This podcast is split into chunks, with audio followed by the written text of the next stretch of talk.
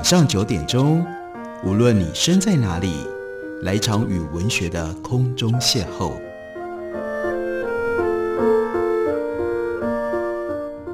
杨照谈书，邀您一同遨游文学世界，认识古今中外的经典之作。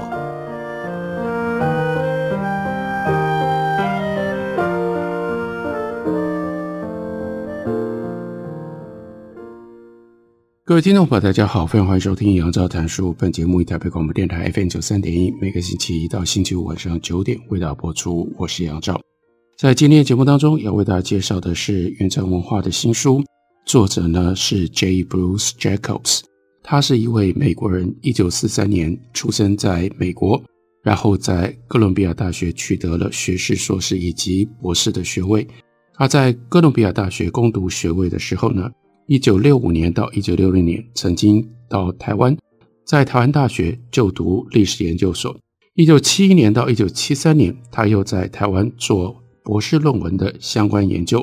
他主要的田野调查地点在嘉义，所以在嘉义有不少的认识的朋友。一九七六年开始，J. Bruce Jacob，他的中文名字叫做家博，他就在澳洲的墨尔本找到了教职，在那里教书。一九七零年代，家博因缘际会结识了台湾各派的政治人物。他不只认识国民党政治人物，也和当时的党外领袖熟识。当然，关键的是一九八零年，在美丽岛大审的期间，家博刚好在台湾访问。在一九八零年二月二十八日，发生了震惊台湾社会的林宅血案。国民党政府这个时候。把家博宣传为嫌疑犯，并且把他加以软禁，最后将他驱逐出境，从此被列在国民党政府的黑名单上，一直到一九九二年，他才能够再度入境台湾。今天要为大家介绍的这本书，就是 J. Blues Jacob 他所写的，主要是两篇文章并合成为这样一本书，一篇是他用英文写成的。向英文的读者介绍他自己再熟悉不过的台湾美丽岛事件，另外一部分则是他的回忆录。当然，对我们来说，美丽岛事件大家比较熟悉，所以我们把重点放在这样一个自称为“大胡子外籍男子”他的回忆录。这回忆录里面，关键是他和台湾的关系。Jacob 家博他说。我对台湾产生兴趣的故事，事实上来自于一个失败的起点。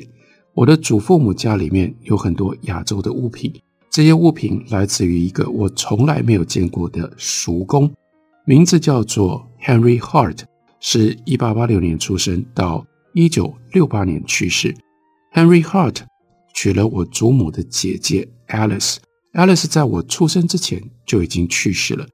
所以我也没有见过这样的一个姨婆，但是我认识他的两个女儿，还有他的两个孙子。Henry Hart 对亚洲很感兴趣，他出版了许多和亚洲相关的书籍，包括两本谈马可波罗的书，还有一本呢谈的是早期葡萄牙航海家来到亚洲的书。另外还有几本谈中国的诗词以及文学。他自己也曾经参与关于中文的翻译。根据祖父母告诉 J. Bruce Jacob，那就是这一位 Henry Hart，他个性不太好，对于姨婆 Alice 也不是很好。Henry Hart 和家族当中很多人一样，住在旧金山，并且从事跟亚洲的进出口贸易。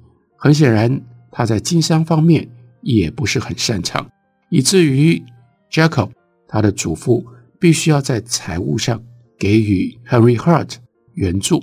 我的祖父母家里面有很多亚洲的物品，包括中国的花瓶、绘画、韩国的盒子，还有日本的印刷品。这些东西对于身为男孩的我没有什么特别的吸引力。虽然我的确觉得那个韩国盒子上的锁很有趣。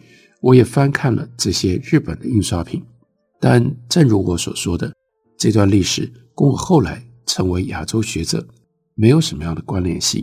所以为什么说这是来自于失败的起点呢？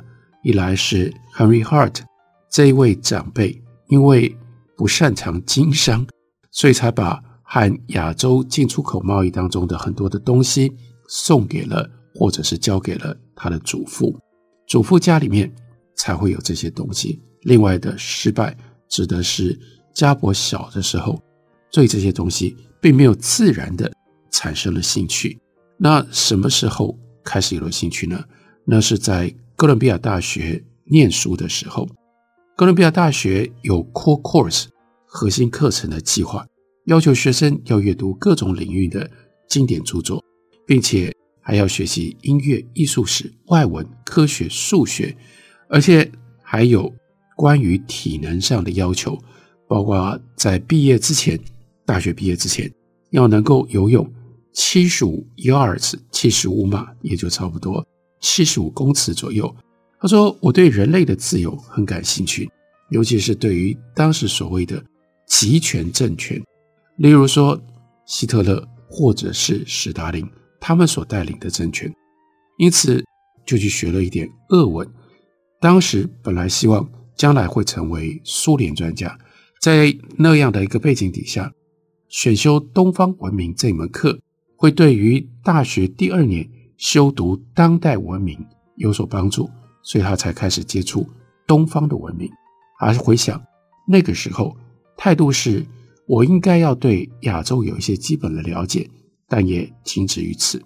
我当然有一些先入为主的成见，例如说，我记得曾经在法学院的图书馆看到一个西方人在学中文，当时的感觉是觉得好怪，你到底在念什么东西？很显然的，充斥在我祖父母家里面的亚洲工艺品，并没有给我在这上头有些什么样特别的刺激或特别的见解。家伯又说，我完全没有预期到。自己会被东方文明这门课的，尤其是中国的单元所吸引。学期末，鼓起勇气去找教授，谁呢？鼎鼎大名的迪佩里，告诉他说：“哎呀，我对中国感兴趣，你可不可以教我再下来该做什么？”当然，迪佩里就告诉他说：“去学中文了。”那家伯还记得自己说：“从哪里学起呢？”迪贝瑞教授就说：“你就到哥伦比亚大学，你就在自己的学校去念暑期班，而且呢，还跟他说会替他申请奖学金。所以在一九六三年的夏天，那个时候，家伯大二念完了，要升大三，在那个暑假，在炎热的纽约学中文。中文课很困难，所以呢，暑期班念完了，成绩很差，C plus。说老实话，连暑期班都会得到 C plus 成绩，还真的蛮糟糕的。后来呢，成了研究生，中文也更为流利的时候，我才知道，DeBerry 他学中文的第一年也还好，他也只得到了 C，所以呢，自己的 C plus 还比老师第一年学中文的 C 稍微好一点啊，没有太差。很庆幸的，我的中文成绩在那个之后。逐步提升了。家伯说：“我在一九六五年从哥伦比亚大学毕业的时候，就开始想要去中国。中国那是什么时代呀？他毕业了没多久，立刻就爆发了文化大革命。中国当然不欢迎外国人，而且尤其是美国的公民，这样要去到中国太不可能了。因此，那个时代很多人。”就转而选择了另一个中国，也就是台湾。因此，他就到了台湾，进了台湾大学的历史研究所，念了一年的书。他说，这一年对我的中文学习非常的关键。基本上，我被拒绝在课堂上各个方面都不能够用英文，所以我的中文说跟写的能力就快速的进步。一年之后，他再回到。哥伦比亚大学，这个时候他就说：“我发现关于文化大革命的这些材料很无趣，我不想把我所有的时间都花在香港访问这些中国难民，我宁愿和华人社会互动。所以这个时候又让他想起了台湾，他决定到台湾乡间去进行也很特别的题目——地方政治的田野调查。所以他在台湾待了将近十八个月之后，才回到纽约。他在纽约的 Clason College of Technology 教了两年的书，在一九七五年完成了他的博士论文。接着又到纽约的 Long Island 有一所叫做 Hofstra University 教了一年的书。最后是在澳洲的墨尔本得到了他的终身教职。一九七六年，他要从美国去澳洲的途中，就再次拜访了台湾。接下来，一九七七、一九七八、一九七九，当然关键致命的，一九八零年，他都回到台湾。在一九七七、一九七八前往台湾的行程当中，第一次他也访问了中国大陆。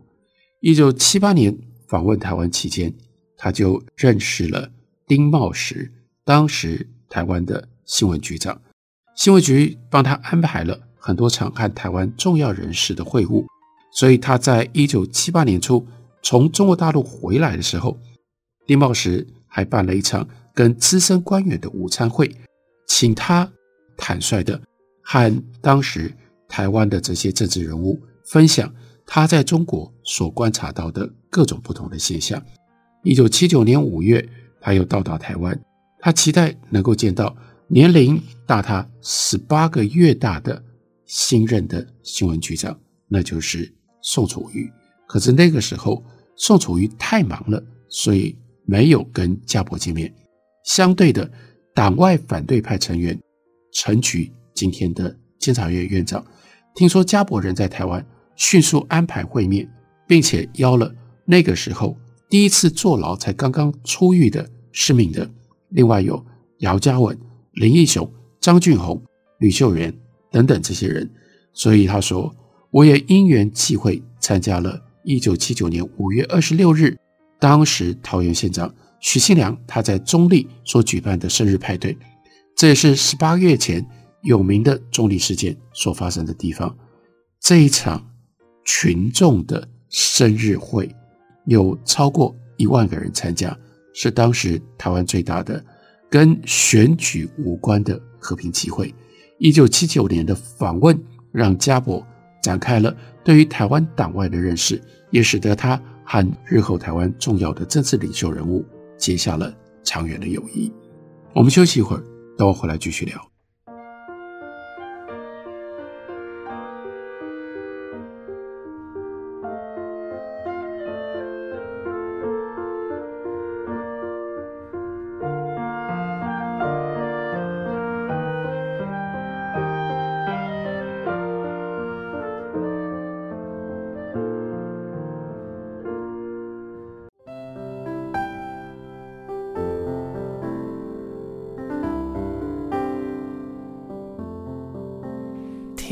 台北的声音，拥有颗热情的心，有爱与梦想的电台，台北广播 FM 九三点一。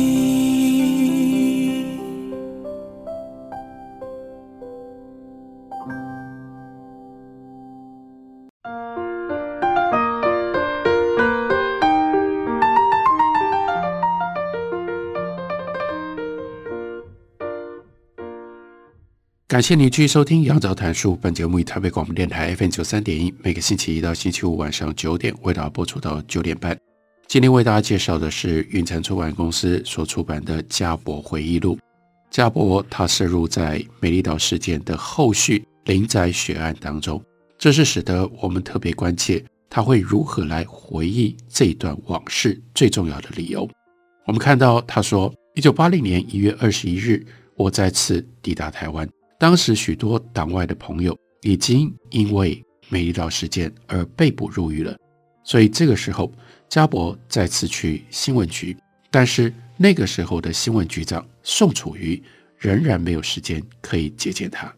这次他不再是礼貌的要拜会宋楚瑜，而是利用机会表达个人以及广大国际社会对于美丽岛事件被捕跟被监禁者的关切。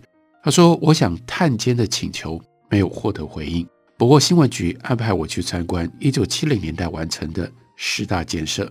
在这趟旅程当中，他第一次到了花莲跟台东。回到台北之后，家伯说：‘我花了许多时间和各界的学者、政治运动者。’”资深领袖以及政治组织来讨论党外人士被逮捕跟监禁的事件。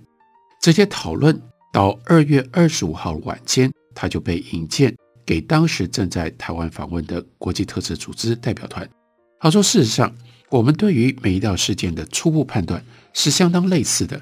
冲突和逮捕是出于悲剧性的错误，而不是国民党的密谋要摧毁党外的势力。”国际特赦组织代表团问我，是不是愿意搭配一位律师，共同来旁听美列岛事件被告的审判？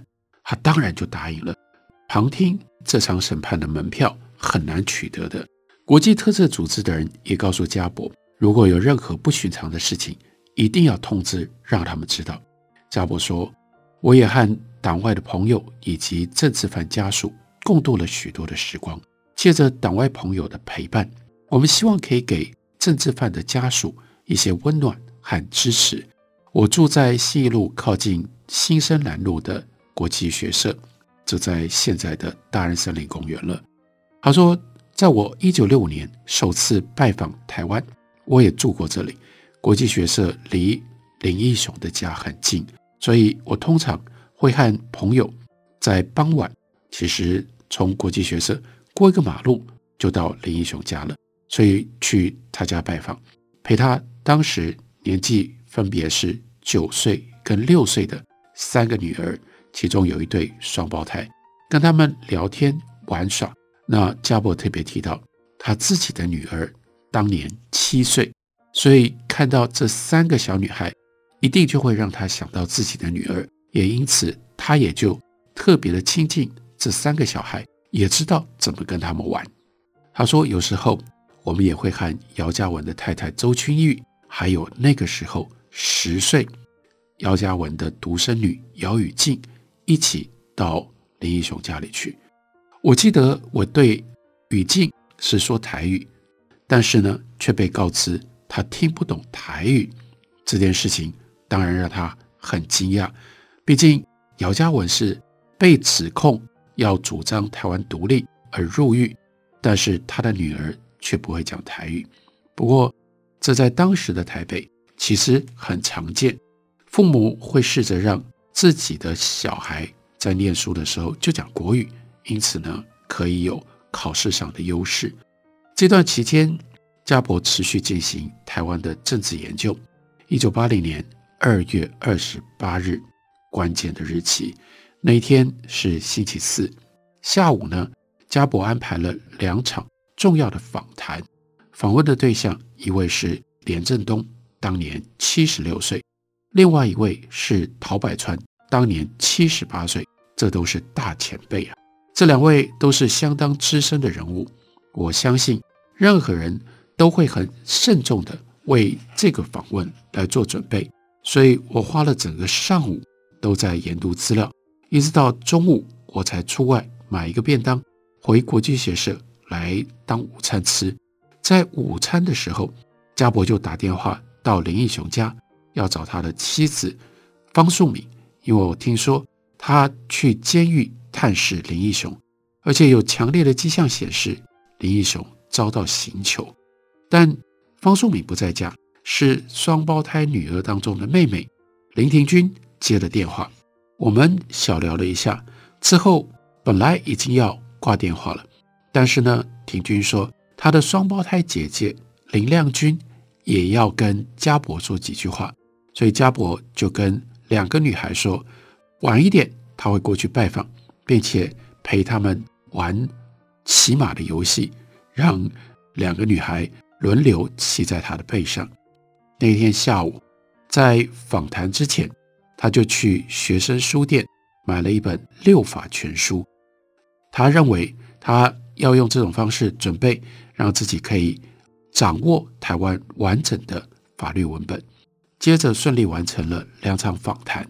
他说：“我以前曾经访问过连震东，他是重要的半山，是半山派当中的代表人物。在台湾受到日本殖民统治期间，他曾经前往中国为国民党还有国民党政府服务，并且在第二次世界大战之后，随着国民党回到台湾。连振东是战后国民党中央改造委员会当中唯一的一个台湾人。他在一九六零年。”被任命为内政部长，更是第一个出任中央阁员的台湾人。虽然连震东被指为连家累积了庞大的财富，不过连震东接见家伯的时候，穿着相当的休闲，家里的摆设，家伯看起来也很朴素。他说，接待我这样的一个年轻的学者，连震东的态度是亲切有礼，而且表现尊重。我们在访谈当中讨论了许多关于早期中央改造委员会的议题。接下来，他去见到了陶百川。陶百川是台湾的自由派外省领袖。陶百川身为监察委员，曾经措辞强硬地抨击政府对于一九六零年那是自由中国以及雷震案。陶百川认为政府的做法处理适当。陶百川后来离开了国民党，不过仍然保有相当可观的政治声望。蒋经国当时是总统，经常就政务来咨询陶百川的意见，而这层关系最后也促成了家伯在一九八零年五月下旬，他才从软禁当中获得释放，其实就是陶百川帮的忙。